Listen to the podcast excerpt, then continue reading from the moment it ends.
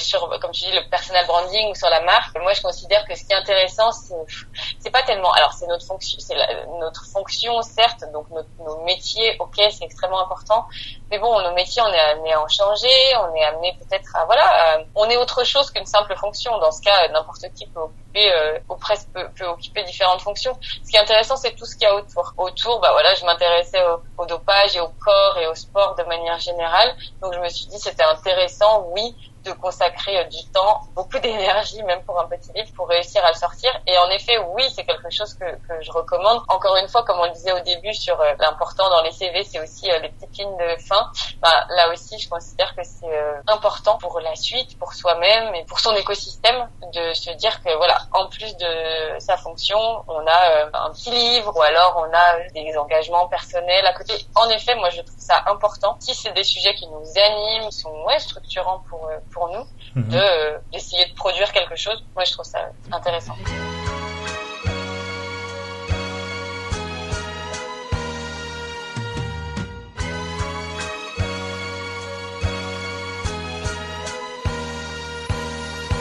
Bonjour à toutes et à tous, je suis Eddy et vous écoutez un nouvel épisode du Brand Podcast.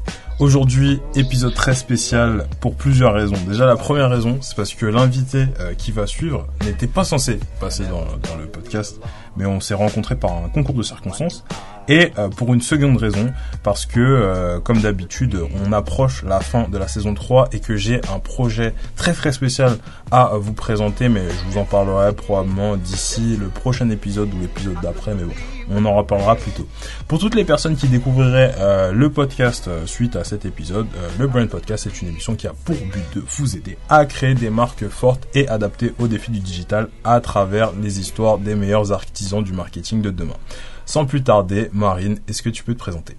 Bonjour à toutes et tous. Bonjour euh, Eddie et ravi d'y participer. Je m'appelle Marine Creuset, je suis directrice de la communication du groupe SOS, mhm. qui est la première entreprise sociale en Europe. Et je suis également euh, autrice euh, du livre Corps sous influence aux éditions L'Armatan. Parfait. Bon, bon, on va commencer tout de suite avec la partie euh, plus personal branding. Ensuite, on va attaquer avec la partie branding sur le groupe SOS et euh, pour finir, le petit Fast and Curious comme d'habitude. Euh, quand je parlais de concours de circonstances, pour la petite anecdote, voilà, avec Marine, on s'est rencontrés au tremplin. Donc, pour ceux qui ne savent pas, je bosse dans une startup qui s'appelle Go My Partner et il y avait un atelier au tremplin. Donc voilà, je souhaitais quand même remercier l'équipe du tremplin sans qui je n'aurais pas rencontré Marine. Voilà. Parenthèse effectuée, démarrons sur ton background. T'as une licence en sciences politiques de l'université des Lumières euh, Lyon 2 et un master en droit, en droit et sciences politiques à Sciences Po Saint-Germain-en-Laye. Donc de là, on comprend que le business n'était pas trop ta priorité et que tu avais euh, des, ambitions plus politiques et ce qui confirme dans ta carrière hein, puisque tu as bossé après euh, 5 mois en tant que chargé de mission de campagne présidentielle, 5 ans dans un cabinet euh, pour le Premier ministre, donc où tu as géré la communication d'hommes comme Jean-Marc Ayrault, Manuel Valls, des personnes que notre audience connaîtront probablement. Euh, ce qui mène à mes questions. Moi, j'ai une image des hommes politiques qui sont fréquemment la cible des médias euh, d'extérieur et ça semble être un métier qui est très stressant. Et du coup, moi, j'aimerais bien euh, savoir, en tant que personne qui gère la communication de, de, d'hommes politiques ou de personnes dans ce milieu-là, est-ce que tu pourrais nous partager une situation que tu as vécue pendant ces années qui était de grand stress et comment tu y as réagi? Non, c'est en effet une, c'est en effet une, une bonne question pour les femmes et les hommes euh, politiques et leurs équipes. En effet, moi, ce que je voudrais dire, c'est que euh, très souvent, euh, avant de répondre directement à ta question, mais mhm. très souvent la profession de euh, d'élu euh, politique est largement, et je peux le comprendre, hein, est largement euh, caricaturée, elle peut être même raillée, elle peut être mal comprise. Mhm. ce que je voudrais dire, que dans tous les cas, alors c'est pas une, profession d'être élu, c'est une fonction mhm. au niveau municipal ou au niveau de l'agglomération, au niveau national, mhm. et c'est une fonction qui est difficile. C'est pour ça que les personnalités politiques s'entourent d'équipes de collaborateurs et, et, de collaboratrices qui sont souvent des petites équipes, là aussi contrairement à ce qu'on pourrait penser, sont souvent de toutes petites équipes euh, qui font euh, de leur mieux pour euh, pour entourer ces, ces personnalités. Mhm. comme tu l'as dit, j'ai eu la, la grande chance de travailler à Matignon pour pour deux premiers ministres. Et malheureusement, pendant cette période, notamment les les trois quatre ans pendant lesquels j'ai travaillé avec Manuel Valls, mhm. ça a été la période des attentats en France, les attentats à la fois du 7 janvier Charlie Hebdo, les attentats du 13 novembre et puis également les attentats du 14 juillet à Nice. Et là, forcément, quand tu parles de situations difficiles ou stressantes, c'est évidemment la première à laquelle je pense. Alors, je pourrais bien sûr en trouver d'autres, mais ce serait artificiel par rapport à, à, à ces situations-là qu'on qu'on a eu euh, à gérer. Mhm. Et euh, ce sont des situations euh, pendant lesquelles, euh, quoi qu'on en dise, la communication reste indispensable. Et on pourra y revenir.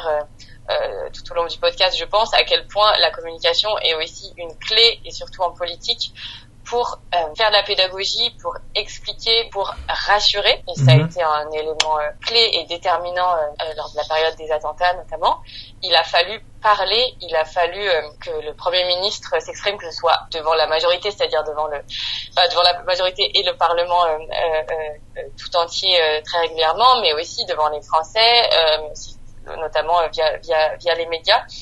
Et là, c'est une, c'est une situation dans laquelle on ne peut pas, en situation de crise, finalement en politique, on gère énormément de situations de crise. Mhm. C'est des moments dans lesquels on ne peut pas mettre la communication de côté et donc les personnes qui s'occupent de la communication de côté. Au contraire, euh, il faut en faire, euh, voilà, il, faut, euh, il faut être présent, il faut être audible, il faut savoir ce qu'on raconte. C'est pour ça que souvent on critique les éléments de langage des des hommes ou des femmes politiques. Mhm. Les éléments de langage, ce n'est rien d'autre que des, des argumentaires euh, qu'on qu'on rédige, euh, qui sont euh, euh, qui sont pesés mot pour mot parce que chaque mot compte. Et là, je pense dans ton podcast que je m'adresse plutôt à des gens qui connaissent le métier ou de la communication et du marketing. Mhm. On sait dans, dans le métier à quel point chaque chaque mot compte. Donc donc voilà les, les, les situations stressantes que j'ai pu connaître et malheureusement les attentats ont, ont montré à quel point euh, s'exprimer, parler, que, que Manuel Valls par exemple choisisse euh, lors du 13 novembre 2015, il a choisi de faire, euh, on a choisi collectivement de, de faire quotidien le, le, le les missions de télé de Yann Barthès. Mhm. C'est un choix qui avait pu surprendre. On avait fait ce choix-là parce que le, 13 novembre avait touché euh, des, euh, des, des 25-40 ans, principalement des 25-40 ans à Paris. Et on a considéré qu'il était important de s'adresser à eux euh, directement. Donc, voilà, pour moi, le, la communication, c'est une, une, colonne vertébrale qu'il ne faut pas perdre de vue, même dans les situations euh, très stressantes. Ok. Mais en, en, termes du coup de, de, de, compétences, parce que je suppose, quand je dis compétences, j'entends du coup hard skills et soft skills. Pour toi, il faut, mm. faut quoi comme compétences pour être excellent dans, dans ce genre de moment? Pour moi, la première chose qui, qui me vient en tête, c'est vraiment de garder son sang-froid. On ne peut pas se permettre de faire ce métier. Je pense que de toute façon, les métiers de la communication, de manière générale, sont stressants parce qu'on travaille très régulièrement dans l'urgence va vite. On est sur des métiers qui, par définition, sont visibles puisqu'on va s'adresser euh, très régulièrement à l'extérieur. Euh, mais quand on gère de la communication euh, dans des institutions ou auprès de personnalités qui, par leur métier ou leur fonction, peuvent voilà être rapidement en situation de crise, pour moi le, le soft skill, comme tu dirais, c'est le, vraiment de savoir garder son sang-froid, savoir garder aussi la tête froide, mhm. et de ce qui ne veut pas dire être au ralenti, pas du tout.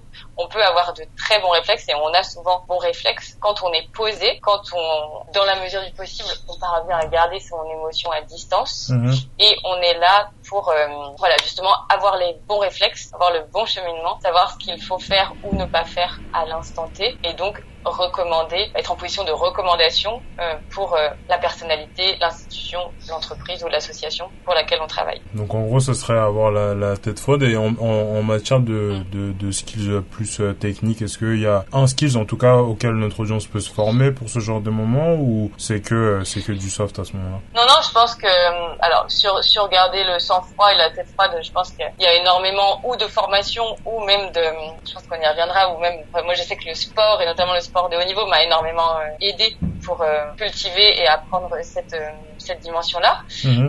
donc ça, c'est quelque chose dont je recommande à, à ton audience. C'est faites du sport et extérioriser. Il faut pas que le monde du travail soit le moment où on extériorise ses doutes, ses craintes, ses émotions. Alors on peut, bien sûr, hein, mais proportion gardée. Je pense que c'est aussi le, travail sur ses émotions, le travail sur ce qu'on est, euh, le travail sur ses doutes, ses craintes. C'est vraiment quelque chose, euh, femme comme homme, j'incite tout le monde à vraiment se connaître le mieux possible. Euh, et je pense que le sport, en, voilà, il participe, mais ça peut être aussi la musique, ça peut être aussi euh, d'autres formes d'art. Euh, à mon avis, c'est voilà, c'est une clé essentielle. Je pense que c'est quelque chose dont on va de plus en plus entendre parler. Mhm. L'intérêt de travailler sur ses émotions. Mhm. Euh, je pense qu'un grand nombre euh, de femmes euh, culturellement mettent avant les hommes et je pense qu'il va falloir que pas mal de ces messieurs s'y mettent aussi. Donc voilà pour la partie euh, euh soft skills et euh, et pour euh, et pour le reste voilà c'est garder la tête froide et avoir du recul. c'est voilà c'est ce qui permet de garder, d'affûter et d'affiner ses bons réflexes et la communication c'est énormément de réflexes mhm. et c'est quelque chose qu'il faut pas perdre de vue et il faut pas que dans des situations de crise alors même qu'au fond de nous on sait ce qu'il faut faire il faut pas que justement un trop plein d'émotions ou de, de, panique brouille, euh, brouille le, chemin et, mm. euh, ce qu'on attend de nous. Ok, ça marche. Euh, on le on le sait un peu. C'est vrai que du coup le, le je dirais le secteur politique, même si tu parlais plus de fonction, mais Aujourd'hui, c'est vrai qu'il y, a des gens qui, qui, qui, font des études, euh, comme tu as pu le faire, pour arriver dans, dans, dans ce milieu-là. Il est assez mystifié, très peu de gens y ont accès. Pour toi, ce serait quoi ton conseil pour quelqu'un qui souhaite faire carrière dans, dans, dans ce secteur? En effet, comme, comme tu l'as dit, c'est un secteur qui est, qui est peut-être peu compris. En effet, comme quand je parlais de fonction, c'est vraiment pour les élus, les personnalités, voilà, être élu. Euh, à mon sens, ce n'est pas un métier, c'est vraiment une fonction qui peut mhm. être temporaire, qui peut occuper un moment de la vie. Euh, et pour autant, je trouve ça important qu'au niveau des, collaborateurs, des collaborateurs et des collaboratrices élus, je trouve ça important que vraiment ces métiers se professionnalisent, que ces métiers euh, s'apprennent justement euh, par des études ou par des formations euh, tout au long de la vie. le conseil que j'aurais, c'est ça, ça peut paraître extrêmement lambda, mais c'est vraiment de d'oser, de savoir être audacieux ou audacieuse euh, et de se dire que en fait euh, oui il y a une sorte de sociologie qui fait qu'on retrouve euh, souvent les mêmes profils dans le monde politique mhm. mais on, on, le voit de plus en plus énormément de notamment de nouvelles générations s'engagent que ce soit dans des associations que ce soit dans des mouvements moi je crois à l'engagement politique mais je crois aussi au métier de, de la politique et pour y travailler moi je pense qu'il faut à la fois beaucoup étudier et se former, mais aussi oser. Quand j'ai commencé à travailler en politique, absolument personne, euh, ni de ma famille, euh, ni de mon milieu, ni de mes amis, euh, n'y avait travaillé. Mhm. Mais je me souviens à l'époque avoir tapé, frappé aux portes de ma ville d'origine, qui est Bourg-en-Bresse dans l'Ain, en Alpes voilà, mais complètement, je les aime beaucoup. euh, et j'avais vraiment tapé à la porte de la mairie pour euh, avoir euh, un stage, euh, pour avoir un stage auprès du maire ou auprès du conseil municipal, faire la même chose avec avec le député. Alors pas directement le député de l'Ain, car ce sont des circonscriptions qui sont à droite et je ne souhaitais pas travailler pour un, un, parlementaire de droite, mais j'avais pu le, non, je suis très transparente là-dessus, sans problème, mais j'avais pu le faire pour un député voisin, la loi et là également, j'avais fait un petit stage euh, avec lui. Et voilà, c'était de cette manière-là, en accumulant les stages. Alors vraiment, je sais que tout le monde ne peut pas se permettre de faire des stages, notamment compte tenu de euh, bah voilà, de beaucoup d'étudiants et, d'étudiantes euh, qui sont euh, obligés d'avoir un, job étudiant. Je sais que c'est voilà, c'est c'est c'est pas facile et forcément accessible, mais en tout cas, ce que j'aurais tendance à dire, c'est qu'il faut faire la différence dans dans des profils. Quand vous sortez d'une licence ou d'un master, bah, forcément les profils sont plutôt homogènes. Donc mhm. tout ce qui va compter, c'est un petit peu le bah, tout ce qu'on mentionne en bas du CV, que ce soit euh, nos stages, nos passions, euh, nos lectures, euh, nos, engagements associatifs. en fait, c'est dans cette petite boîte à outils que se fait la différence. Et mon conseil, que ce soit pour travailler en politique ou dans un autre secteur qui paraît isolé, qui paraît méconnu, qui paraît loin de nous, c'est vraiment de, de, ne pas hésiter à, à, taper aux portes. En fait, désormais, on le voit avec LinkedIn ou d'autres réseaux sociaux. Mhm. Il est simple d'accéder à la, à, la messagerie ou de pouvoir contacter euh, une personne ou une personnalité en, en direct. et, euh, et faites-le. En fait, euh, vous n'avez absolument rien à perdre. Au pire, euh, la personne ne vous répondra pas. C'est la pire chose qui peut se passer, donc c'est quand même pas bien grave. Mhm. Donc faites-le. N'hésitez pas à contacter en privé, voilà, des, des, des, personnes qui font un job que vous aimerez ou qui travaillent dans un endroit qui vous plaît et euh, n'hésitez pas à leur proposer euh, euh, un call ou un café ou un petit rendez-vous. Et vous mhm. voyez ce que la personne peut vous proposer mais faites-vous connaître. Vraiment faites-vous connaître. Ok ça marche. Bon moi je vais je vais compléter sur ça parce que c'est vrai que je te rejoins assez. Pour une petite anecdote depuis que je suis du coup à l'EM Normandie j'ai fait là trois stages et du coup une alternance avec ça. Et les quatre c'est que des candidatures spontanées. Voilà. J'ai jamais envoyé un seul CV dans une offre classique de ma vie Et j'espère de jamais avoir à le faire, tout simplement, parce que je trouve que les offres spontanées, c'est, c'est mieux dans le sens où, euh, bah, si tu postules, c'est que t'as vraiment envie de venir, à la base, parce qu'il n'y a pas d'offre. Et en plus de ça, bah, ça, ça montre quand même une certaine euh, détermination à, à, à, venir pour se vendre, etc. Donc, euh, je te, je te rejoins assez sur tout ça. Bon, on va enchaîner avec nos petites questions. Euh, on, on, a, je, je, voulais parler de sport dans cette deuxième question, mais en fait, je vais pas le faire. Je vais enchaîner directement sur un point qui, qui m'a assez intrigué. T'es la première invitée du podcast qui a écrit un livre. Donc déjà, euh, bravo, hein, parce que ça, ça prend du temps. Euh, c'est un accomplissement perso en vrai de se pouvoir de pouvoir se dire qu'on est qu'on est auteur. Donc tu l'as dit en intro, le livre s'appelle Corps sous influence. Et euh, d'après ta quatrième de couverture, dans celui-ci, tu apportes un regard sur le phénomène des influenceurs, influenceuses, sur les réseaux sociaux et leur capacité à façonner les corps et comportements. Bon, ça fait, ça fait très littérature, etc mais euh, mais ça a l'air quand même cool. ça a l'air quand même cool. Alors lorsqu'on tape Marine Creuset athlétisme sur Google, on tombe sur un de tes articles sur Medium sur les fit girls et fit boys. Ce qui veut dire que tu avais déjà écrit à la base. Donc moi, ma question pour toi, c'est pourquoi ne pas être juste arrêté au blogging? Parce qu'on pourrait se dire qu'un livre, c'est un exercice long qui rapporte pas nécessairement beaucoup d'argent et en comparaison à tes autres activités, bah c'est assez minime quoi. Pourquoi avoir euh, fait cet effort? C'est, franchement, c'est une bonne question. J'aime bien l'angle de cette question. C'est pourquoi, pourquoi tu t'es fatigué à faire ça? Mhm. euh, Alors, en fait, euh, en effet, il y a quelques années, euh, simplement pour me formée par euh, centre d'intérêt. Euh, J'avais suivi ce qui s'appelle un DU. Donc un DU, c'est un diplôme universitaire. Mhm. C'est dispensé par euh, toutes les universités en France. Et ce sont euh, des diplômes là aussi. alors si vous ou si vous êtes étudiant et que vous voulez vous ajouter cette brique-là, ou même si vous êtes comme je l'étais, un salarié ou, vous travaillez à vos comptes et, à votre compte et simplement vous avez envie de vous former sur un sujet, moi je vous incite à, à, à vous inscrire dans des euh, diplômes universitaires. il y en a sur tous les sujets, sur euh, toutes les matières. Mhm. Et, euh, et, et, voilà, c'est simplement euh, se prendre de l'info. Euh, et il se trouve que de mon parcours sportif et, simplement de mes centres d'intérêt, euh, je me suis j'aime beaucoup, j'ai une forme d'appétence sur les sujets de dopage et de conduite dopante. Alors ça peut paraître surprenant parce que je ne suis pas du tout euh, sur ces sujets, mais pas du tout. Et, euh, et ça, ça reste un sujet niche et particulier. Mais euh, voilà, c'est des sujets que j'aime bien et donc je m'étais inscrite à, inscrite à l'université Paris Sud à la fac de pharmacie. Alors même, rappeler mon parcours, je suis absolument pas formée sur ces sujets-là. euh, mais euh, je me suis inscrite et j'ai candidaté pour faire ce diplôme universitaire. J'ai été prise pour euh, voilà suivre deux ans, un an ou deux de cours à ce sujet. J'ai adoré, c'était super bien. Il y avait à la fois une approche très technique et scientifique des sujets de dopage, mais aussi une approche beaucoup plus sociologique et, et de ce que veut dire le dopage et donc la performance dans le, dans le monde dans lequel on vit. Mhm. Et à la fin des études, il fallait faire un mémoire et j'étais entourée de médecins et de pharmaciens qui, euh, euh, de fait, faisaient des mémoires très euh, techniques sur, voilà, très, techniques, très médicaux. Mhm. et moi, évidemment, je n'avais pas les 10 ans d'études en médecine ou en pharmacie pour le faire.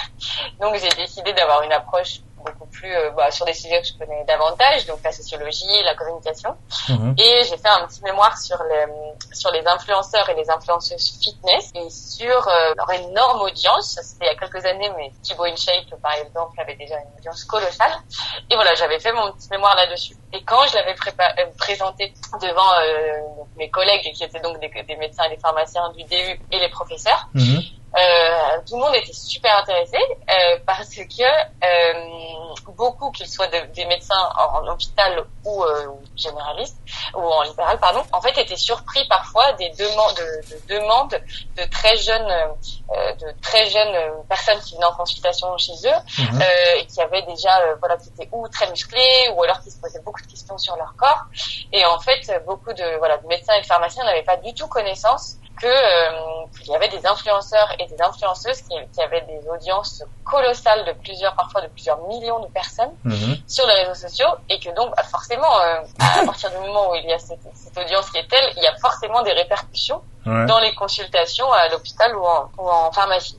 Et donc moi j'ai été assez étonnée du fait que le, le voilà ces, ces médecins n'aient pas forcément connaissance des, de ces influenceurs et influenceuses, mais après c'est normal, c'est un autre voilà, les réseaux sociaux, ils les connaissent peu, ils n'avaient peut-être pas de jeunes dans leur entourage qui, suivent ces influenceurs, influenceuses. Mhm. Et tout ça pour dire que euh, je me suis dit, mais il y a peut-être un truc à faire, euh, il y a peut-être un, un, angle à prendre. Euh, je voyais les influenceurs et influenceuses prendre une importance considérable sur les réseaux, alors même que c'était pas trop un sujet dans les livres ou même dans les ou dans les magazines ou dans les médias de manière générale. Et c'est pour ça que je me suis dit, ben, tant qu'à faire, euh, je vais essayer d'en faire un petit livre et de proposer ce petit livre, me disant que c'était euh, un sujet d'actu qui n'était pas, euh, il n'y avait pas encore énormément de littérature là-dessus. Mhm. on aurait pu se dire que tu aurais pu écrire euh, un livre sur les secrets de la communication de, de Manuel Valls ou un truc comme ça, tu vois. Ça, je pense ça aurait été un, un probablement un, un, best-seller aussi quoi. Euh, le, le, du coup, ton, bouquin il, il s'axait, enfin du coup c'était à destination des, des, des, des médecins, enfin des du coup de ton mémoire? Non, alors le mémoire, le mémoire un petit peu au rapport à la, à l'université à Paris Sud et donc à la fac de pharma, donc j'essayais aussi de répondre au sujet. Mais en fait, je me suis également aperçue justement quand, quand je le présentais que au-delà des médecins et des pharmaciens, il y avait aussi un grand nombre, que ce soit de journalistes, que ce soit simplement de parents, que ce soit voilà des personnes dans le grand public qui euh, qui euh, bah, si, si, si tu n'es pas sur Insta, sur Snap ou ailleurs, t'as pas connaissance de tout ce qui se joue et tout ce qui se trame sur sur les réseaux sociaux. Donc c'est pour ça que que, je, que mon livre c'est un, petit livre, euh, c'est un, petit livre, mais en effet je, je, je suis fière néanmoins. Ah, euh, et il a plutôt une oui oui non mais il a plutôt une, une vocation pédagogique et et grand public. Mhm. Et que je voudrais ajouter, c'est que euh, moi je suis pas du tout anti réseaux sociaux, je suis pas du tout là à dire euh, attention, il y a des influenceurs et des influenceuses qui, qui font faire n'importe quoi à vos enfants. Pas du tout. Ce que j'essaye de dire dans le livre, c'est qu'à la fois, oui, il, y a, il, peut y avoir des questions qui se posent, notamment sur les canons de beauté qui sont représentés par euh, les influenceuses et, euh, et, des canons de beauté qui sont très figés, qui voilà des, des, des corps très uniformes, alors même que euh, alors même qu'on n'en a pas des, des corps, euh, des corps qui, qui, se ressemblent, des corps qui ressemblent, qui répondent tous à des canons de beauté. Donc à mhm. la fois oui, attention et posons-nous des questions à ce sujet et warning. Mais en revanche, je considère aussi que que les réseaux sociaux sont pourtant sont très facilement caricaturés et pourtant qu'ils sont un, un porte-voix, qu'ils sont un nouveau mode d'expression, qui sont saisis par à la fois des personnalités, mais aussi, et c'est ça qui est intéressant, par des anonymes pour s'élever euh, bah, contre la tyrannie euh, des critères de beauté, mais aussi contre, euh, voilà, pour prendre la parole sur des mouvements sociaux, sociétaux et environnementaux. Et en ça, je trouve que les réseaux sociaux, voilà, ont structuré différemment le, le, notre société actuelle et puis aussi les métiers de la communication. Ça, c'est certain.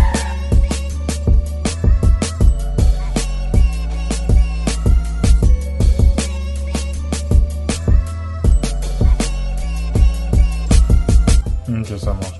Euh, le, grand sujet du, podcast, c'est quand même la marque. Et euh, sur là, on est sur ton parcours. Donc, en termes de personal branding, est-ce que ça t'a apporté euh, quelque chose d'être autrice? Alors, mon livre, il est tout récent. Mhm. Enfin, je l'ai sorti il y a, au début de l'année 2021. Donc, il y a, il y a bientôt un an. Pour, je, vois que c'est pas mal de personnes m'en parlent et c'est très touchant et c'est enrichissant. Mhm. J'ai vu aussi, et ça, ça a été, ça, c'était intéressant. J'ai eu l'habitude de, beaucoup travailler avec des journalistes euh, mhm. compte tenu de voilà de mes fonctions Euh, et là, c'était drôle de passer de l'autre côté, puisque j'ai quand même pas mal de journalistes qui m'ont contacté pour le livre, mais aussi pour euh, pour. Euh, il y a eu beaucoup de sujets cette année sur les influenceurs et les influenceuses. Justement, mhm. pendant un moment, il n'y avait pas trop de dans les médias à ce sujet.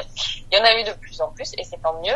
Ou alors sur la ou des articles également sur au, au printemps avant l'été sur le corps à la plage, etc.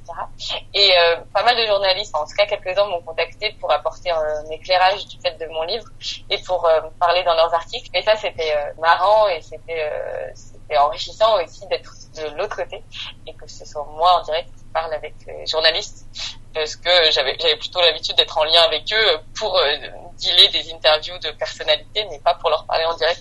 C'est intéressant. Ok. Tu conseillerais l'expérience à notre audience Genre quelqu'un qui, qui est VP Market d'une boîte tech, qui a une histoire un peu cool à raconter euh... En fait, c'est ça, c'est que euh, euh, sur, comme tu dis, le personal branding ou sur la marque, euh, moi je considère que ce qui est intéressant, c'est pas tellement. Alors c'est notre fonction, c'est notre fonction certes, donc nos métiers, ok, c'est extrêmement important. Mais bon, nos métiers, on est amené à en changer, on est amené peut-être à voilà, on est autre chose qu'une simple fonction. Dans ce cas, n'importe qui peut occuper, euh, n'importe qui ou presque peut, peut, occuper différentes fonctions. Ce qui est intéressant, c'est tout ce qu'il y a autour. Euh, pour le coup, autour, bah voilà, je m'intéressais au, au dopage et au corps et au sport de manière générale. Donc je me suis dit c'était intéressant, oui, de consacrer euh, du temps, beaucoup d'énergie, même pour un petit livre, pour euh, pour réussir à le sortir. Et en effet, oui, c'est quelque chose que, que je recommande.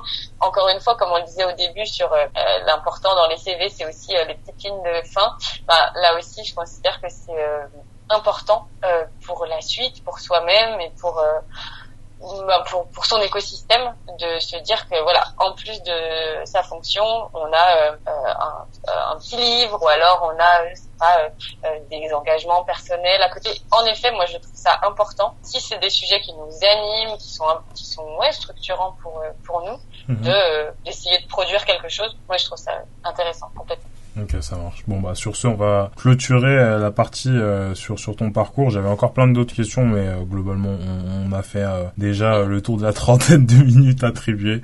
Et en passant en plus sur la partie par rapport à, ta boîte, donc le groupe SOS, enfin même si c'est une association, mais on va y revenir.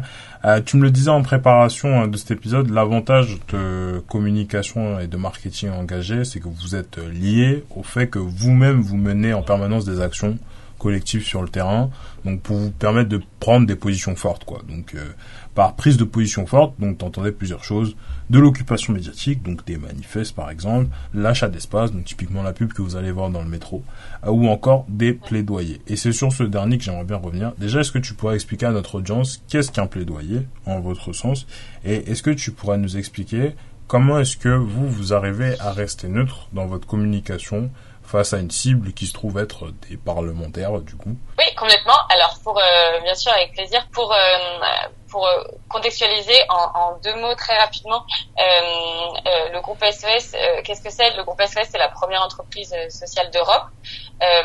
c'est une entreprise qui est née pendant les années SIDA, donc autour des années 85 et désormais le groupe SOS principalement pour les plus vulnérables, pour les générations futures et pour les territoires. Donc nous sommes 22 000, euh, 22 000 personnes employées au groupe SOS, euh, principalement dans toute la France, mais aussi euh, euh à l'international. Et la majorité de nos métiers, ce sont, des travailleurs sociaux qui travaillent dans des centres d'hébergement pour migrants, qui travaillent dans des structures pour des enfants ou des personnes en situation ou des adultes en situation de handicap, des travailleurs sociaux qui travaillent pour des personnes en situation d'addiction. Euh, voilà, nous avons aussi des EHPAD, des hôpitaux. Voilà, c'est une grosse structure. Euh, c'est une énorme structure euh, du médico-social, mais pas uniquement. On travaille voilà, beaucoup avec les personnes euh, exclues et, euh, et, défavorisées. Et c'est pour ça que, oui, en effet, puisque ça fait 35 ans que le groupe SOS est sur le terrain, le groupe a choisi dans sa communication et son marketing de ces dernières années de faire entendre une voix militante dans le débat public en prenant position sur des sujets de société euh, qui sont liés à notre expertise. Donc euh, les addictions, euh, les politiques publiques de santé, l'environnement, etc. Et un plaidoyer, c'est ça. Un plaidoyer, qu'est-ce que c'est? C'est faire entendre sa voix dans le débat public, prendre des positions sur des sujets de société et surtout, ce qui, est, le point majeur, c'est formuler des propositions pour faire bouger les lignes. C'est-à-dire que, par exemple, euh, et ça c'est un outil de communication qui pour moi est majeur, euh, d'autant plus qu'on en entend de plus en plus parler, la communication et le marketing engagé prennent une, voilà, prennent une grande place dans nos milieux et dans nos euh, écosystèmes. Donc pour concrétiser les choses et prendre un, exemple, par exemple, au groupe SOS, nous avons des crèches nous avons des crèches dans lesquelles on accueille beaucoup d'enfants en situation de handicap ou beaucoup d'enfants issus de familles défavorisées. Et euh, les crèches, euh, comme certains le savent, c'est une compétence des mairies ou des intercommunalités. Euh, et nous, on a des demandes pour euh, ouvrir davantage de crèches, on a des besoins pour voilà accueillir davantage d'enfants. Et pour ça, pour, pour faire de la communication à ce sujet, on va utiliser cet outil que, j'aime beaucoup, qui est le plaidoyer. C'est de se dire, on va faire un texte un peu fort sur ce qu'on fait, sur euh, les problématiques qu'ont euh, les enfants des familles défavorisées, par exemple. Et on va, euh, puisque les crèches se sont gérées par des mairies, enfin voilà, c'est une compétence, le, budget est celui de la mairie. On va aller chercher, par exemple, lors des municipales, on va s'adresser à des candidats et des candidates aux élections municipales en leur disant voilà nos propositions sur les crèches. Vous, quelles sont vos propositions, quelles sont vos positions là-dessus? Est-ce que vous défendez euh, pas sur les crèches? C'est un exemple. Un deuxième exemple, c'est euh, par là, vous, l'avez suivi en ce moment peut-être. Il y a un gros débat en tout cas à Paris sur euh, les personnes toxicomanes et sur ce qu'on appelle le crack à Paris, à Paris Nord-Est principalement autour de Stalingrad pour celles et ceux qui connaissent.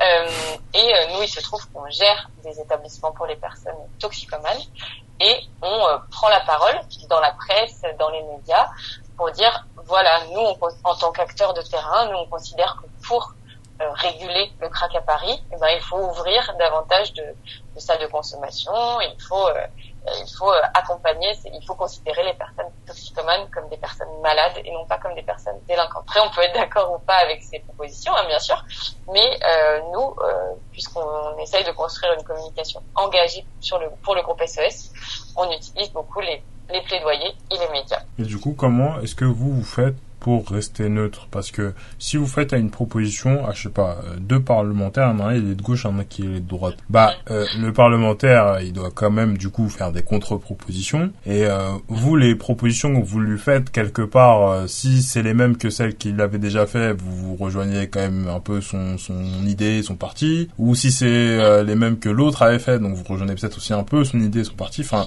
c'est difficile de, de de prendre une position qui soit celle de l'entreprise et pas celle d'un parti, quoi. Ouais. Alors, bah, il y a deux choses. La première chose, c'est qu'on ne cherche pas à être neutre. Mhm. on, on, on, ne cherche pas à être neutre. Ça, c'est le premier point qui rejoint le deuxième point qui est, nous, ce qu'on cherche, c'est être expert. En fait, on se dit que, puisque ça fait 35 ans que le groupe SOS existe, mais ça mhm. peut, c'est l'exemple du groupe SOS, hein, mais chacun peut s'approprier ça pour sa, son entreprise ou sa structure ou son association. Euh, puisque ça fait, voilà, plusieurs décennies qu'on est sur le terrain, euh, on connaît euh, les, les besoins des personnes exclues, on connaît les besoins des personnes euh, exilées, on connaît les besoins, voilà, on sait ce qui se passe sur le terrain. Mhm. Donc on a une expertise. Avec cette expertise-là, nous, on veut pas être uniquement, de, le groupe SOS ne veut pas être uniquement un très bon gestionnaire euh, d'un établissement pour migrants, un très bon gestionnaire euh, pour personnes toxicomanes. Nous, être un très bon gestionnaire, ok, c'est très bien et c'est ce que c'est notre cœur de métier. En revanche, on, considère qu'on a besoin d'apporter plus que ça. Ça a mhm. été en tout cas un, souhait du groupe SOS. Et donc, pour apporter plus que ça, on se dit, on a besoin de prendre des positions.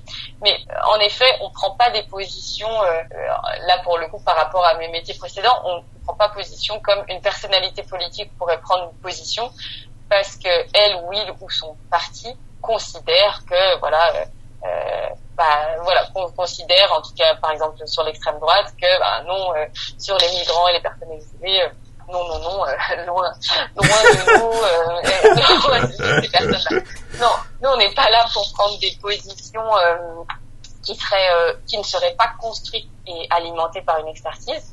Nous, l'expertise, on l'a sur le terrain par tout ce que nos travailleurs sociaux, tout ce que nos infirmiers, infirmières et soignants nous font remonter mais aussi c'est toutes, toutes les prises de position qu'on prend, euh, on les alimente à la fois par tout ce que nos travailleurs de terrain font monter, mais aussi par, des par des études, par des recherches euh, universitaires ou des articles qui proviendraient pas du groupe SOS, mais c'est important aussi d'ouvrir les portes, les fenêtres, de se dire euh, ah tiens tel chercheur a travaillé sur la ruralité. qu'est-ce qu'on va dire sur sur sur la ruralité? Qu'est-ce qu'on va dire sur le qu'est-ce qu'on va dire sur vieillir? Mhm. Qu'est-ce que de, comment on a besoin, voilà, comment, qu'est-ce qu'on doit dire au pouvoir public pour euh, améliorer les EHPAD par exemple. Donc c'est là, c'est pour ça qu'on est à l'aise sur avoir une communication engagée et militante, mhm. euh, même si on est une entreprise. On est à l'aise parce qu'elle est toujours construite sur une expertise. Mhm. C'est jamais quelque chose qu'on, tu vois, que parce qu'on s'est réveillé un matin en se disant que en fait, euh, voilà, il faut ouvrir des salles de consommation. Euh, c'est pas pour ça qu'on prend la parole. C'est vraiment parce que tout ça est construit, alimenté et expertisé. Ok. Il y a déjà des parlementaires qui vous ont contacté pour faire des, des partenariats dans le cadre de campagne, ce genre de trucs? Alors, en fait, on, nous, on travaille souvent avec les, avec des parlementaires, ou avec des présidents de région, présidents et présidentes de région ou de départements. Euh, par exemple, on travaille beaucoup avec les départements sur les sujets d'aide sociale à l'enfance. On héberge énormément de jeunes en danger ou de jeunes exclus. Euh, et donc ça, ce sont des financements du département. Donc de fait, on travaille beaucoup avec les élus euh, au quotidien. Après, on est donc là-dessus, on est très à l'aise pour travailler avec eux puisque euh, bah, puisque ce sont aussi, c'est aussi, ça fait partie de, de, de, nos métiers. En revanche, on euh, euh, on est un groupe indépendant, indépendant et complètement indépendant politiquement. Mm-hmm. Et euh, ça, c'est écrit dans nos statuts. Euh, ça, c'est c'est partie de nos valeurs. C'est extrêmement important pour nous. Et donc, de fait, euh, pour répondre à ta question, non, on n'est pas contacté par des parlementaires pour euh, faire campagne avec eux ou les soutenir, parce qu'ils savent que que c'est pas le c'est pas notre non non c'est pas notre c'est pas notre axe c'est pas notre sujet et on n'est pas voilà on est un, un, groupe indépendant et nous on l'est dans nos statuts donc dans tous les cas et non non on n'apportera pas notre on n'apportera pas notre soutien à des à des personnalités politiques mmh. c'est assez étonnant sûrement parce que du coup d'un côté vous vous cherchez pas à être neutre mais à bâtir une expertise et du coup ça implique euh, quand même une jonction avec euh, certaines idéologies euh, politiques, mais à la fois vous voulez pas collaborer avec les politiques. Donc euh, du coup, c'est une position qui est assez intéressante. Après, je pense que c'est assez logique dans le sens où il y a quand même une position de gestionnaire et euh, le fait de choisir un parti, ça, ça nuit au business, quoi. Enfin, c'est comme la guerre. du coup, non, non, mais... non, non, oui, t'as raison. Et puis c'est pas, euh, nous on est une entreprise, donc on a 22 000 salariés. Mhm. Donc imagine si on leur dit demain, on fait campagne pour tel parti. Enfin, c'est pas possible. c'est pas possible. On peut pas pour nos salariés, pour nos équipes, pour euh, nos financeurs, pour euh, on a on a aussi une diversité de, de financeurs. Donc non non ça euh, mais en effet je peux je comprends complètement la, ton interrogation enfin en tout cas ton questionnement sur oui, il est possible de prendre des positions fortes euh, sur des sujets sociaux, sociétaux, environnementaux. et souvent, quand tu prends position, bah, il y a une dimension politique, mais politique au sens de la vie de la cité, mhm. ce qui est différent de se dire on va être derrière tel ou tel candidat, parce que ça, vraiment, on ne le fera jamais. Ok, ça marche. Bon, bah, sans plus tarder, on va, on va clôturer euh, le podcast en passant au Fast and Curious euh, version 1. Donc, Fast and Curious, le concept de Combini version 1, le concept du Brain Podcast. Tu vas avoir trois propositions. Tu choisis entre l'une et l'autre la plus rapidement possible. Marine, est-ce que tu es prête? Oui, je suis prête. Euh, si tu devais écrire un second livre, tu l'écrirais sur quel sujet? Le sport ou la politique? Le sport. Si tu dis marketing engagé, quelle marque te vient en premier à l'esprit? Nike ou Lacoste? Nike euh, notamment sur ce qu'ils ont fait sur les, les, les, femmes, les femmes euh, sportives euh, et un peu des images un peu réelles sur la maternité, même si ils n'ont pas toujours assuré dans les faits. Euh, sur Alison Felix, par exemple, ils lui ont défait tout son contrat lorsqu'elle est tombée enceinte. Ok, ça marche. Qui est selon, qu'est-ce qui a selon toi le plus d'impact sur la marque personnelle en politique, un diplôme de Sciences Po ou de l'ENA? Alors, il faut savoir que souvent euh, Sciences Po et l'ENA sont euh, liés, enfin, dans des trajectoires, euh, tu peux régulièrement être amené à faire Sciences Po et ensuite tu, fais l'ENA si tu as mm. choisi un peu une, trajectoire comment on dit, sur l'administration publique. Mm-hmm. Donc peut-être plutôt l'ENA parce que ça arrive, c'est un bloc, bon je caricature, hein, mais c'est souvent un bloc qui arrive après Sciences Po. Donc après l'ENA, mais bon, comme de Combini, là je vais choisir les. les... ok, ça marche. Pour finir, c'est à toi, Marine. Quelle est ta question pour moi? Moi, la question que j'avais pour toi, c'est tu as une expertise sur les podcasts, tu as lancé ton, ton podcast et c'est génial. Mm-hmm. c'est un, c'est un média, une forme de média qui prend énormément d'ampleur. Mhm. Euh, moi, je cherche à savoir, à ton avis, quel est, euh, quel est le paysage du podcast dans 10 ans est-ce qu'il y en a énormément? Est-ce que c'est un média qui, qui, serait déjà dépassé? Est-ce que qu'est-ce qui se passe pour le podcast dans 10 ans? Je crois qu'on m'a probablement déjà posé cette question enfin, dans un épisode. Il me semble que c'était un peu détourné, donc c'était pas avec le même nombre que toi, mais c'est plus ou moins la même question. Et moi, je redirais exactement la même chose, puisque euh, les podcasts actuellement euh, sont très jeunes hein, pour euh, ton, ton, ma programmation et pour celle aussi des gens qui nous suivent dans l'audience. Moi, c'est mon deuxième podcast. À la base, j'avais créé un autre podcast il y a un an de ça qui s'appelait le Corporate Podcast, toujours avec un V parce que j'adore les V. Euh, et euh, le but du, du corporate podcast c'était de vous aider donc les étudiants à savoir ce que vous alliez faire de votre vie sur euh, l'orientation. Parce qu'en fait c'est en par un concours de circonstances que je me suis rendu compte que parler avec des gens qui avaient beaucoup plus d'expérience que moi pouvait m'aider à, savoir mieux qu'est-ce que je voulais faire. Et du coup je me suis dit bah tant qu'à le faire autant l'enregistrer tu vois et bah c'était un flop total, vraiment personne ne s'y intéressait. Et euh, alors que j'étais en, école de commerce, entouré de plein de gens qui savaient pas ce qu'ils allaient faire de leur vie, on aurait pu se dire bah c'est ça, tu vois, l'audience elle était là, etc. Mais non, juste parce que les gens étaient juste pas prêts à écouter des podcasts. Les gens, ils, je sais pas, il y, avait pas le truc. Euh, on leur parlait de podcasts, ils étaient là, non, nous on n'est pas là, on n'est pas dans ce truc, etc. Et là depuis un moment, bah je sais pas, tout le monde se met à, à écouter des podcasts. Et moi je pense que c'est un peu le futur quand tu vois ce qui est Amazon a fait avec Alexa, quand tu vois Apple qui a investi, tu vois Google qui a investi, les gens ne sont pas fous et encore moins quand ils viennent de la Silicon Valley.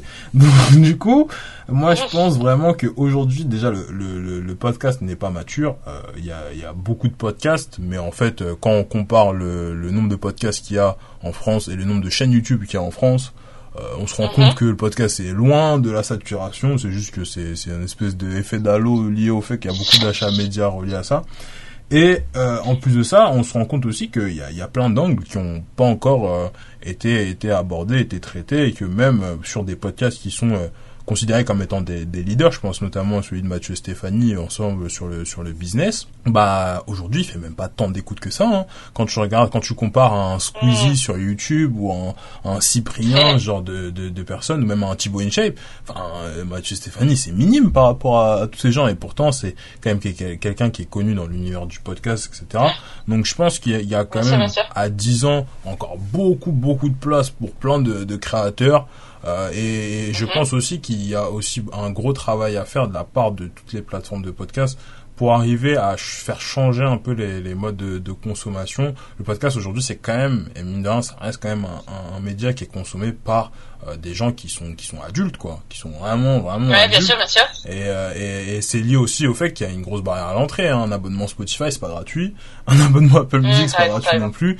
Donc euh, le jour où, où, le podcast arrive à pénétrer des plateformes qui sont plus grand public au sens de toutes les catégories démographiques, là, je pense qu'on aura déjà euh, une saturation qui sera bien plus élevée. Mais ça, bon, on en parlera dans 20 ans, quoi. Mmh.